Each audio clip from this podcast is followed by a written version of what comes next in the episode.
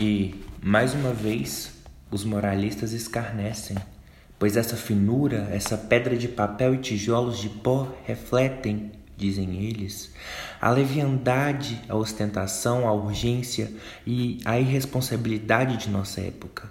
No entanto, mesmo assim, parecem tão equivocados em seu escárnio como se pedíssemos ao lírio que fosse forjado em bronze ou a margarida que se abrisse em pétalas de imperecível esmalte. O encanto da modernidade é ser construída não para durar, é ser construída para passar. Sua fragilidade, sua transparência, seu ornamento de estuque colorido causam um prazer diferente e atingem um objetivo diferente do desejado e tentado pelos velhos construtores e seus patronos. Seu orgulho exigiu a ilusão da permanência. O nosso, pelo contrário, parece deleitar-se em provar que podemos tornar a pedra e o tijolo tão transitórios quanto nossos próprios desejos.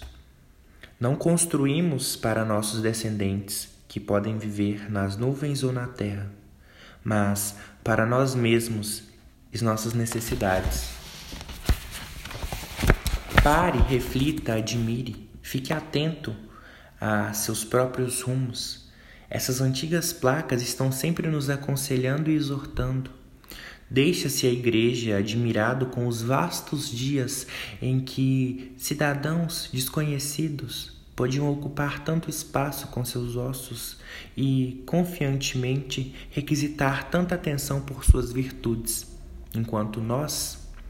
Vejam como nos acotovelamos e nos esquivamos e circundamos uns aos outros na rua, de que modo rápido cortamos caminho e lepidamente, lepidamente nos esgueiramos por entre os carros.